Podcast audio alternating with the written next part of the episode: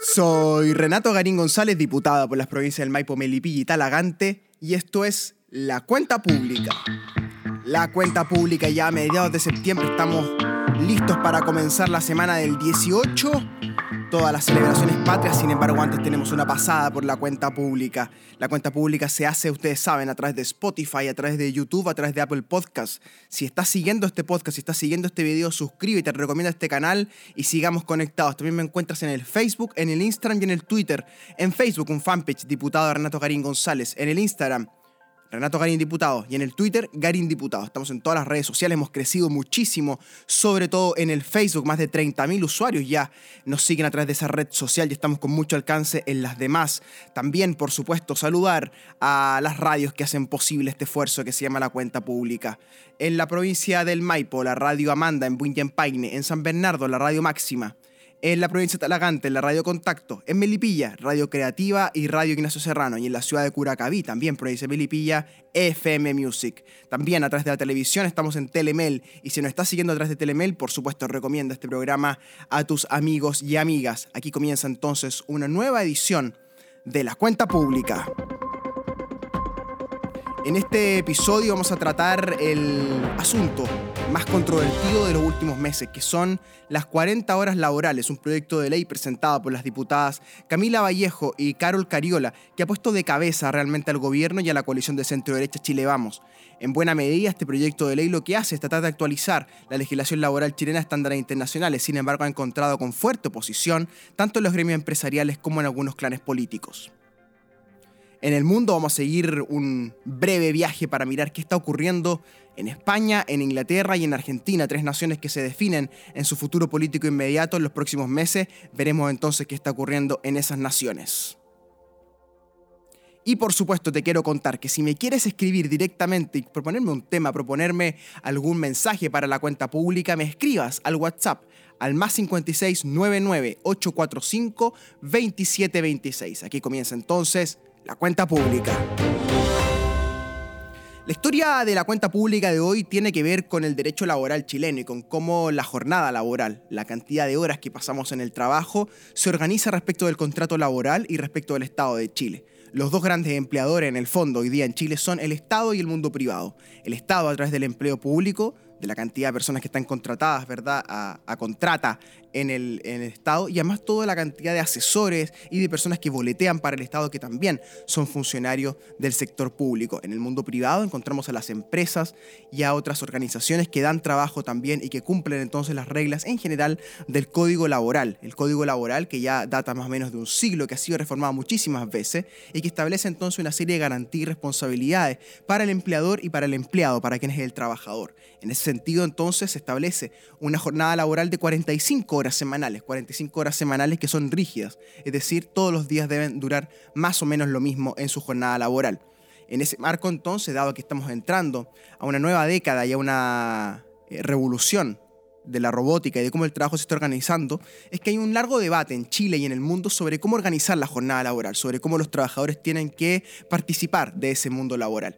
En este sentido, entonces, el gobierno de Sebastián Piñera propuso una nueva jornada laboral, una jornada laboral flexible, que acumula en promedio 41 horas para el trabajador. Flexible quiere decir que el trabajador puede organizar su horario de trabajo semanal con la carga laboral sin tener que hacer jornadas completas extendidas, es decir, puede parcializar la jornada laboral, trabajar por horas, que es lo que se hace en Estados Unidos, por ejemplo, donde la hora se cotiza eh, en dólares, por supuesto, y cada hora entonces se le paga al trabajador. En Chile eso no existe, existe el contrato laboral donde la jornada tiene que parcializarse durante la semana y se suman en general 45 horas hoy día. El gobierno propone entonces una flexibilización con 41 horas en promedio para los trabajadores. En ese contexto aprovecharon las diputadas Camila Vallejo y Carol Cariola del Partido Comunista de Chile, quienes habían presentado ya hace un par de meses, un par de años, un proyecto de ley para bajar la jornada laboral, es que salieron con esta contrapropuesta a lo del gobierno y propusieron una jornada de 40 horas, 40 horas sin flexibilidad. Y esto, por supuesto, puso de los pelos a la clase política chilena y a la clase empresarial. Primero, porque significa tocar algo muy sensible, que es la organización laboral de Chile, y hacerlo no a través del el proyecto del gobierno, sino un proyecto de la oposición. Algo curioso, al menos. Y en segundo lugar, porque existen dudas de lado y lado respecto de la efectividad de las jornadas laborales en Chile. Hoy día tenemos una jornada laboral de 45 horas, como te decía, pero somos un país profundamente ineficaz e ineficiente en el uso de ese tiempo. El trabajador chileno tiene largos problemas eh, en sus horarios laborales. Por ejemplo, se desconcentra, tiene déficit atencional, tiene problemas psicológicos, tiene eh, un gran ausentismo laboral por las licencias médicas. Es decir, los espacios laborales chilenos no son del todo productivos, aunque trabajemos 45 horas semanales. En ese contexto, entonces, parece razonable tener que discutir en algún momento si está bien o está mal la manera en la cual trabajamos en Chile y cómo nos relacionamos con ese aspecto del trabajo. El proyecto de Carol Cariola y Camila Vallejos contempla 8 horas diarias como jornada laboral por 5 días a la semana, lo que completa 40 horas. Esto es lo que tiene España hace ya más o menos 110 años. Y claro, no se viene bajo su sistema, pero es un país distinto, con una idiosincrasia distinta. ¿Será aplicable acá en Chile una jornada de 40 horas semanales durante 5 días por 8 horas cada día? Yo creo que sí, que se puede. Sin embargo, se ha chocado con la resistencia casi eh, monolítica del mundo empresarial, de la Confederación de la Producción y el Comercio, CPC, y de la SOFOFA, ambas organizaciones dirigidas por eh, sendos empresarios como el señor Mate y el señor Suet, respectivamente. Tanto Mate como Suet han dado sendas entrevistas en los diarios principales, La Tercera y El Mercurio, donde han criticado el proyecto de las diputadas y también, por supuesto, se han jugado por la flexibilización laboral como el camino para modernizar el mundo laboral en Chile. Todo esto entonces en el contexto de una discusión internacional respecto de la robótica, respecto a cómo se organiza el trabajo en el mundo. ¿En qué estamos? Estamos en que la Comisión del Trabajo de la Cámara de Diputados, una comisión especializada que, por ejemplo, ha visto el tema de las pensiones, que ahora está viendo el tema de la jornada laboral, eh, está presidida por Gael Yomas, una diputada bastante joven del Frente Amplio, a quien la conozco hace mucho tiempo, fuimos eh, coetáneos en la Escuela de Derecho, eh, ella ha puesto en tabla de discusión, como presidenta de la Comisión de Trabajo, ha puesto en tabla de discusión este proyecto de ley de las diputadas eh, Cariola y Vallejo y el proyecto se aprobó, se aprobó por siete votos a seis en la comisión, por ende va a pasar a la sala de la Cámara de Diputados y esto es lo que ha puesto muy nervioso al gobierno y a la moneda en particular que ha anunciado que recurrirá al Tribunal Constitucional en caso de ser necesario, puesto que el gobierno estima que estamos ante un proyecto de ley inconstitucional. ¿Por qué sería inconstitucional el proyecto de ley de Carol Cariola y Camila Vallejo respecto de la jornada laboral? Porque este artículo se aplicaría también al empleo del Estado, es decir, aquellos empleadores del Estado de Chile que trabajan durante jornadas laborales de 45 horas hoy día, esos empleados, van a ver bajada su eh, carga laboral a 40 horas, al igual que el resto de los chilenos mediante esta modificación. Sin embargo, el presidente de la República tiene iniciativa exclusiva de ley, o sea, es decir, solamente el presidente de la República puede regular los gastos del Estado. Y esto quiere decir que si algún proyecto de ley significa mayor irrogación de gasto para el Estado de Chile, solo el presidente es quien lo puede proponer, por ende, si un diputado lo hiciera, sería inconstitucional. Por ende, la discusión sería si acaso el proyecto de ley presentado por Carlos Cariola y Camila Vallejo le va a traer más gasto al Estado. Y es discutible. Porque por un lado el gobierno dice, claro que le va a traer más gasto al Estado porque va a bajar la cantidad de horas que trabajan las personas dentro del Estado de Chile, por ende el Estado va a tener que gastar más recursos para hacer la misma pega. Y del otro lado dicen, eso no es necesariamente así, la productividad puede seguir estable, se puede hacer lo mismo que se hacía en 45 horas durante 40 horas, por ende el Estado no tendría que gastar más dinero necesariamente. Y ahí estamos entonces, ¿no? Probablemente esto va a llegar al Tribunal Constitucional. La oposición ya ha designado a un abogado, que es el abogado demócrata cristiano Patricio Zapata, para defender este proyecto de ley ante el Tribunal Constitucional, su constitucionalidad.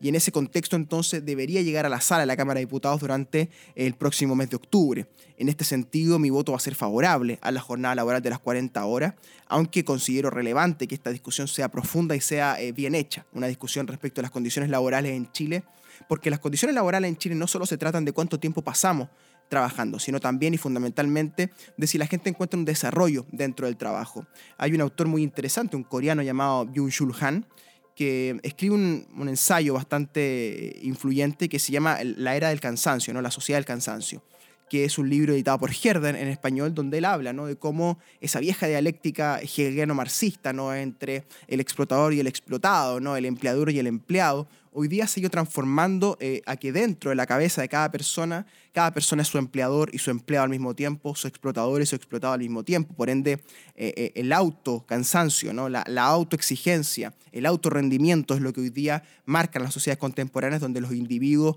trabajadores son más bien precarizados en sus derechos y se ven enfrentados entonces a sí mismos como eh, control y como empleador en el mundo laboral. Esto está muy presente, por ejemplo, en compañías como Uber, en los delivery, ¿verdad? Y en otra serie de servicios que se prestan hoy día, donde las personas se autoexplotan en el fondo y prestan servicio o venden bienes, ¿verdad? Y se van llevando a sí mismas hasta un punto de colapso. Eh, los colapsos psíquicos en Chile están a la orden del día. Tenemos cifras de salud mental altísimas, donde eh, tenemos cifras de depresión, de ansiedad, de cansancio crónico, ¿verdad? Todo vinculado a una mala relación eh, con lo laboral y también con lo familiar. Los dos espacios en Chile que han estado en crisis en las últimas décadas, el espacio laboral y el espacio familiar. Estas dos dimensiones de la vida entonces tienen que ser discutidas con mayor profundidad y teniendo en cuenta el marco internacional. En el mundo los países desarrollados están trabajando cada vez menos, pero producen más de lo que producimos nosotros. Por ende, la pregunta también es, ¿cómo hacemos para que los chilenos produzcamos más hora a hora, día a día en nuestra pega? Es un tema muy clave ese, ¿no? ¿Cómo hacemos para producir más durante nuestra estadía en el trabajo, ¿no? Ese, ese rato que estamos trabajando, ese tiempo que le dedicamos al trabajo, ¿cómo hacemos que sea más productivo? ¿Cómo hacemos que sea em, más... Em, más gratificante respecto del trabajador y también que sea más eficiente respecto del sistema completo que llevamos todos a cuesta, ¿verdad? En este sentido, para que cunda la pega, para que cunda el trabajo, lo que necesitamos es comprender muy bien lo que le ocurre al trabajador y por qué no trabaja al nivel que uno esperaría em, de los rendimientos internacionales, ¿no? Y hay que meterse, por supuesto, en las lógicas laborales actuales chilenas, en cómo se organizan las empresas, en cómo se trata el día a día dentro de una empresa. ¿no? A veces es complejo llegar a empresas chilenas, oficinas chilenas y ver que no hay climas laborales, ¿no? que durante los días no, no, se logra ver algo, algo concreto, sino que es más bien una burocracia privada que se va instalando en las empresas. Y para qué en el Estado de Chile, ¿verdad? que es un enorme elefante que le cuesta muchísimo moverse y solucionar los problemas y que, por supuesto, requiere de una reforma integral al Estado y cómo está organizado el Estado. Por ende, ahí, en ese punto donde tenemos que hablar del empleo, pero el empleo en lo público, tenemos que hablar necesariamente de que el Estado debe reformarse, de que el Estado, como está hoy día actualmente, año 2019, no puede seguir funcionando eh, con las tareas que le, que le exigimos, ¿no? Que se haga cargo de temas tan sensibles como el agua, la educación, la salud, la seguridad, ¿verdad? Un Estado ineficiente hoy día que tenemos que repensarlo, tenemos que repoblarlo y tenemos que reorganizarlo ahí quizás sea atendible eh, reducir la jornada laboral, repensar la jornada laboral, pero solamente eso a medida, como una medida aislada dentro del sector público, eh, no se sostiene. Y en el mundo privado tenemos que pensar también, por supuesto, cómo se organizan las empresas, cómo lo laboral se vincula con lo familiar y cómo esos espacios de intimidad tienen una dimensión también eh, de lo laboral convertido en, en, el sistema que somos todos juntos, ¿no? que somos eh, un país y que tratamos de producir lo más posible para desarrollarnos, o al menos eso es lo que nos dicen eh, todo el tiempo, ¿no? que tenemos que producir más para desarrollarnos. Todo este contexto, entonces, toda esta discusión va a llegar a la sala de la Cámara de Diputados como un gran cajón lleno de documentos, como un gran cajón lleno de argumentos, para ver si aprobamos o no la jornada laboral de los 40 horas semanales que está proponiendo la diputada Camila Vallejo y la diputada Carol Cariola como te decía, un proyecto de ley que ha despertado grandes suspicacias, sobre todo en el mundo, en el mundo empresarial, donde ya miran con cuidado ¿no? estas agendas, porque ellos esperaban, probablemente todos esperaban en algún sentido, que el gobierno de Sebastián Piñera significara una fuerte inyección de inversión en Chile, que hubiera un shock de inversión privada, que la bolsa de comercio subiera en sus valores, que el dólar se estabilizara en torno a los 6,50 y que Chile creciera el orden de 4 o 5 puntos eh, durante el gobierno de Piñera dada la guerra comercial de Trump con China, dada la mala gestión del gobierno, dada la incertidumbre económica que hay en todo el continente, esto no ha sido así. La bolsa de comercio está 500 puntos abajo de cuando Michelle Bachelet dejó el gobierno, el desempleo ha subido, el dólar se ha disparado casi a 730 pesos. Por ende, todos los indicadores que le importan al gran empresariado eh, se han visto alterados eh, de mala manera para ellos, ¿no? Salvo los exportadores que han ganado con el dólar, todos los demás han perdido con estos 18 eh, meses de gestión del gobierno. En ese punto, entonces, cuando ellos ven que la jornada laboral también puede ser afectada durante este gobierno de, en teoría de derecha, se ponen nerviosos. Y se ponen aún más nerviosos cuando ven que la táctica, la estrategia de Vallejo y Cariola ha logrado penetrar, cruzar el Rubicón, ¿verdad?, de la izquierda y la derecha, del, clivaje político tradicional de los últimos 30 años, ya han logrado sumar a parlamentarios y a figuras de la centroderecha, especialmente en Renovación Nacional, donde han logrado sumar al diputado Gonzalo Fuensalida, por ejemplo, donde han sido portada del diario La Segunda junto a la intendenta Carla Rubilar. Todo esto lo que hace es volver más complejo aún el escenario para el gobierno que ya no puede decir simplemente que no al proyecto de las 40 horas y tiene que empezar a buscar entonces argumentos jurídicos, argumentos constitucionales para tratar de frenar esta idea que los pone a todos muy nerviosos. Junto con eso, por supuesto, el gobierno tiene, tiene una agenda que tiene que desplegar ¿no? una, una, agenda comunicacional dentro de la cual las 40 horas ha ido entrando, entrando hasta el punto de protagonizar las pautas informativas de medios de prensa y medios audiovisuales en la última semana. En ese contexto han aparecido encuestas bastante respetables como las que hace Roberto Isixson en la empresa Cadem, que muestran con mayoría absoluta al proyecto de 40 horas dentro de la población chilena y que muestran entonces en minoría al gobierno respecto a esta agenda puntual. Todo esto lo leen en la moneda, lo lee el presidente de la República, lo lee la vocera de gobierno Cecilia Pérez y se dan cuenta entonces de que no pueden lanzarse así como así contra un proyecto de ley que está eh, con el favor popular y que está creciendo en el favor de la ciudadanía. Y del otro lado, del lado frente al gobierno, encontramos una lideresa, a una joven, que no deja de sorprender realmente.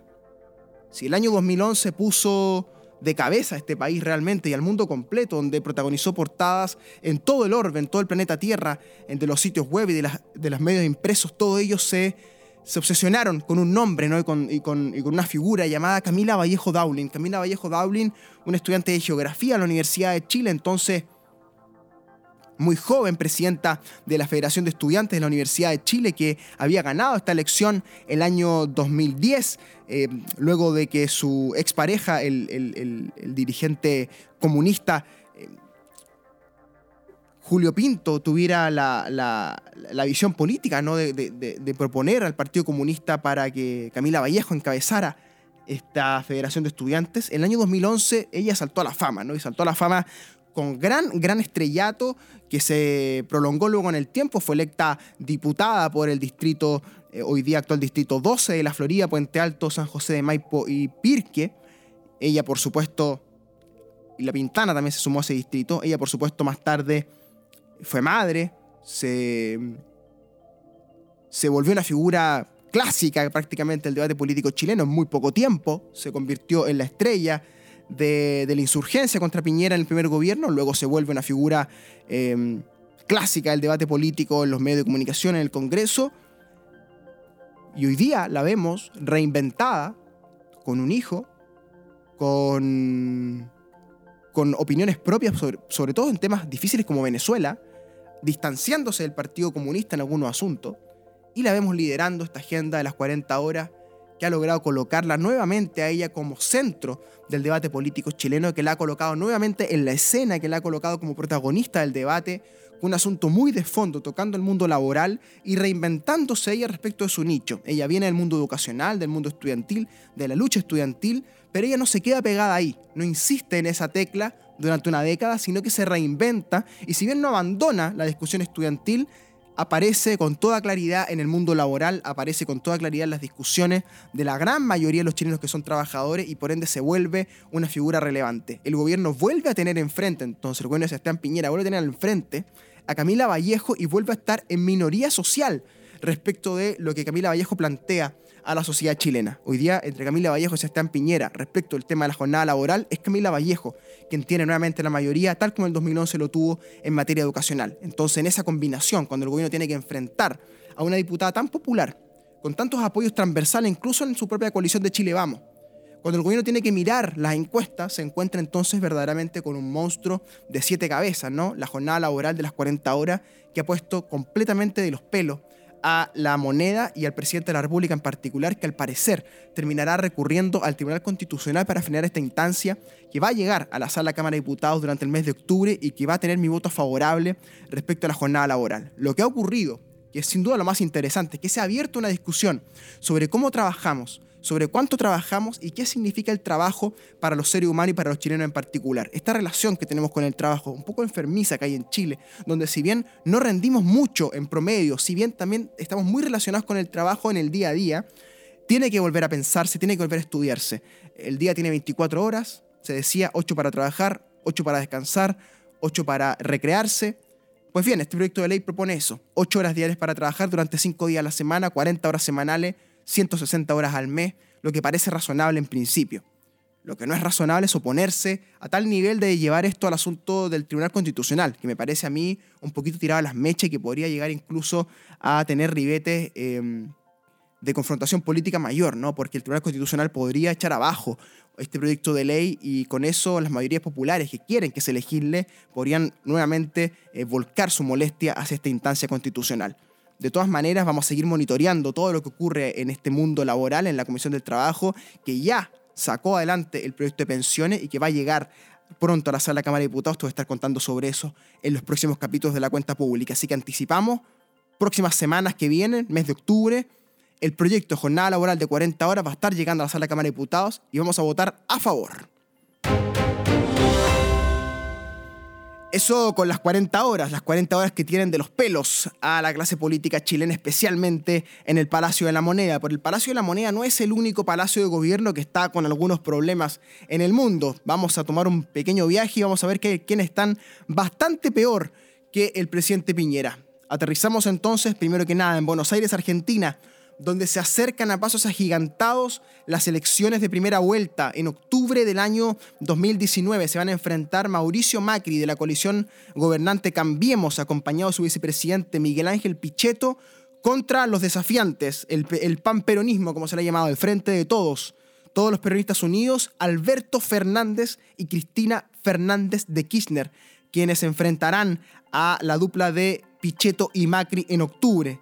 Las encuestas ya hablan de mayoría absoluta para los Fernández, es decir, un regreso del peronismo kirchnerismo a la Casa Rosada a partir de diciembre. Y en este contexto, a la espera de que los Kirchner a través de Fernández vuelvan al gobierno, se ha desplomado el dólar. El dólar ha tocado puntas de 60 pesos por, em, por dólar, lo que significa realmente una alza insólita para Mauricio Macri, quien asumió con el dólar a 15. Hoy día está cuatro veces ese precio, está cuatro veces el costo de la vida, está cuatro veces la crisis económica en Argentina multiplicada en este gobierno de Mauricio Macri que va a entregar con niveles de inflación históricos. Se espera que en los últimos meses de este año toquen niveles incluso de 5 o 6% mensual, lo que va a sumar más de un 50, un 60% de inflación durante el año 2019, todo un récord para esta administración de Mauricio Macri. El riesgo país de Argentina ese riesgo, ese número que se le establece a los eh, bonos que emiten los países, en Argentina ya ha tocado los 2.000 puntos, los 2.000 puntos que significan algo así como 20 puntos de tasa de interés, es decir, el mercado crediticio Argentina lo tiene cerrado en todas partes del mundo. Y recordemos que el Fondo Monetario Internacional le hizo un desembolso de cerca de 60 mil millones de dólares para que eh, Macri soportara la crisis cambiaria y de hecho esa plata ya se fugó de Argentina increíblemente. Uno de los préstamos más grandes de la historia de la República Argentina y del mundo terminan entonces convertidos en moneda de cambio y se fugan del país al cual llegaron en menos de un año. Macri es el primer presidente en la historia de la humanidad que pide un préstamo al Fondo Monetario Internacional, que se endeuda con una institución extranjera y que termina defolteando, es decir, termina postergando el pago de su propia deuda. Nunca antes había pasado esto. Antes se defolteaba de gobierno a gobierno, ¿verdad? Y se decía, mi antecesor pidió un crédito que volvió impagable. Bueno, en este caso Macri ha tenido que defoltear la deuda en default selectivo, una mm, reperfilación, un reperfilamiento, le han dicho de la deuda, una palabra que no existe en el diccionario. Los argentinos muy creativos siempre han reperfilado su deuda, pero en realidad había un default selectivo, es decir, cataplum, se vino abajo la eh, economía argentina, te lo estamos anticipando ya hace meses acá en la cuenta pública, desde marzo, abril, te está veniendo diciendo que se iba a disparar el dólar argentino y que se venía la crisis económica con todo. Y esta crisis económica va a convivir con los últimos meses de una campaña electoral donde Macri va a ser derrotado. No se sabe todavía si en primera vuelta o en segunda vuelta, pero va a ser derrotado y va a tener que dejar el poder. Si acaso va a durar hasta el 10 de diciembre, cuando tiene que entregar el mando a su sucesor, es la duda que se mantiene, porque si la crisis económica es tan fuerte, puede ser que Mauricio Macri tenga que entregar antes el gobierno, lo que recuerda muchísimo a la situación vivida en 1989, cuando el presidente Alfonsín del Partido Radical tuvo que entregar el gobierno anticipadamente, algo así como cuatro o cinco meses antes, al ganador de las elecciones, quien fue el peronista de marcadas patillas y pasado chileno también luego, Carlos Saúl Menem, quien llegó con su ministro estrella, ¿no? El ministro, el, ministro, eh, Labaña, ¿no? que más tarde se convertiría en un destacado político. ¿no? Y por supuesto, el hombre que dirigió la dolarización argentina, lo que muchos establecen que es la madre de todos los males que ha enfrentado Argentina, cuando se estableció la paridad uno a uno dólar peso, que fue el ministro Domingo Cavallo, que fue el ministro de Hacienda, el equivalente a nuestro ministro de Hacienda de Carlos Saúl Menem durante su periodo. Más tarde, cuando eh, el presidente de la Rúa asumió, tuvo que hacer un default de la deuda selectivo, ¿verdad? Tuvo que declarar al país en recesión de pago y luego entonces todo lo que sabemos. Se fue en helicóptero de la Casa Rosal 2001 y más tarde hubo una anarquía en Argentina durante más de seis meses que terminaron entregándole el gobierno a Dualde y más tarde a Néstor Kirchner. Entonces Argentina ya ha vivido esto que estamos viviendo ahora. El paso de mando entre Alfonsín y Menem fue terrible, fue traumático, no terminó Alfonsín. Y luego la crisis de la Rúa. Ambas crisis tienen elementos de la crisis actual. Default de deuda, hiperinflación. Hiperinflación en el 89, default de deuda del 2001. En este caso, ambas cosas juntas. Una deuda impagable y una hiperinflación que afecta a la población. Un dólar disparado a 60 y vamos a ver a cuánto va a tocar cuando Alberto Fernández gane el gobierno. ¿Qué vendrá a partir de diciembre? Pues bien, solo Cristina y Alberto lo saben. En España seguimos a la espera de que Pedro Sánchez, el presidente del gobierno en funciones forme mayoría para continuar su mandato o bien llame a elecciones. Esto se define en las próximas semanas, de aquí a la primera semana de octubre. Vamos a ver si acaso Podemos, la coalición española de izquierdas dirigida por Pablo Iglesias, logra o no hacer alianza con Pedro Sánchez para construir mayoría en el Parlamento español. Si eso ocurre, habrá gobierno de un periodo completo para Pedro Sánchez con algunos ministros, veremos, de Podemos. Y si no se logra acuerdo, habrá elecciones a finales de este año en España, repetición de elecciones a cinco bandos. Tres partidos de derecha, Ciudadanos, Partido Popular y Vox, dos partidos de izquierda, Podemos y el Partido Socialista Poder Español. Estaremos a la espera incluso de una posible sexta fuerza que está ahí en veremos si acaso Íñigo Rejón, el ex militante de Podemos, se animará o no a competir por la Secretaría General del Gobierno de España. Vamos a ver entonces si acaso son cinco o seis las fuerzas que llegan a la elección en España y si acaso Sánchez logra formar gobierno en la capital del reino. Finalmente, en el otro reino, cruzando el charco, ¿verdad? Cruzando el estrecho de agua por ahí, llegamos a Londres y ahí está Boris Johnson, este curioso personaje que ha ganado eh, tanta fama en las últimas semanas, ¿no? El primer ministro de Inglaterra, quien tiene en sus manos el Brexit y el Brexit está hoy día en un punto muerto.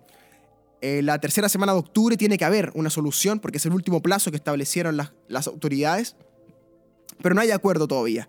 Y al no haber acuerdo estaba la opción clara de un Brexit duro, es decir, de que Inglaterra se fuera golpeando la puerta, que Johnson abriera la puerta, la cerrara y se fuera.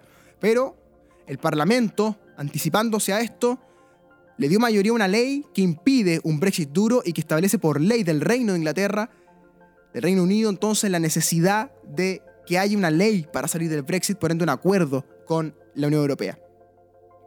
Johnson se confió pensando que tenía mayoría en el Congreso pero se le dio vuelta a algunos diputados, uno en específico al final que se le fue al Partido Liberal, y con eso entonces volvió a quedar en minoría el, premier inglés, el, líder del Brexit, tal como le pasó a Theresa May hace un par de, par de semanas atrás, ¿verdad? Cuando tuvo que entregar el gobierno.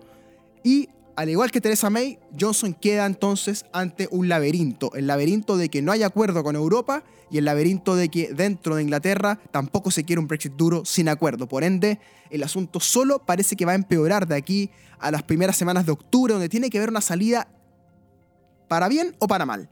Si acaso es buena la salida, lo veremos. Si acaso es mala la salida, es lo más probable. Pero que tiene que ocurrir algo, tiene que ocurrir algo. Johnson llegó al gobierno con la única misión de cerrar el asunto del Brexit, de llevarse eh, los premios, los elogios, ¿verdad?, por cerrar el Brexit, pero también eh, los costos, ¿no?, de qué significa salirse de un pacto internacional. ¿Lo logrará? Está por verse. El camino que tiene Johnson, al igual que el que tiene Sánchez en España, es llamar a elecciones a fin de año o a principios del año próximo y enfrentarse a la oposición liderada por Jeremy Corbyn y por los liberales. Si eso ocurre, probablemente Johnson tenga mayoría. Si no ocurre, veremos que este puzzle, este laberinto llamado Brexit, seguirá incrementándose. Quiero saludar entonces, por supuesto, antes de despedirnos de este episodio de la cuenta pública, a la Radio Amanda, por supuesto en Buñempaine, a la Radio Máxima en San Bernardo, a la Radio Contacto en la provincia de Talagante, a la Radio FM Music en Curacaví, a la Radio Serrano en Melipilla y a la Radio Creativa en todo Melipilla, por supuesto, y a Telemel, el canal de televisión de nuestra ciudad. Pueden seguirme en redes sociales, en Facebook, en Twitter, en Instagram. Y si estás viendo este programa por YouTube, suscríbete, por supuesto. Y el podcast queda disponible para siempre, junto con nuestro especial de la independencia de Chile, que te invito, pero especialmente que lo escuches durante estas fiestas patrias. Cuatro capítulos, dos horas completas, con toda la historia de Chile, todos los personajes, los Carreras, los O'Higgins, los Rodríguez, San Martín, Bolívar, toda la historia de nuestra independencia. Sígueme, por supuesto, en Spotify, en Apple Podcast, está todo el material ahí reunido para que lo puedas disfrutar. Si estás en Spotify, si estás en Apple Podcast, recomienda este podcast también a tus amigos que son usuarios de la aplicación. Un gran abrazo a todas mis vecinas y vecinos. Nos reencontramos como siempre con la cuenta pública.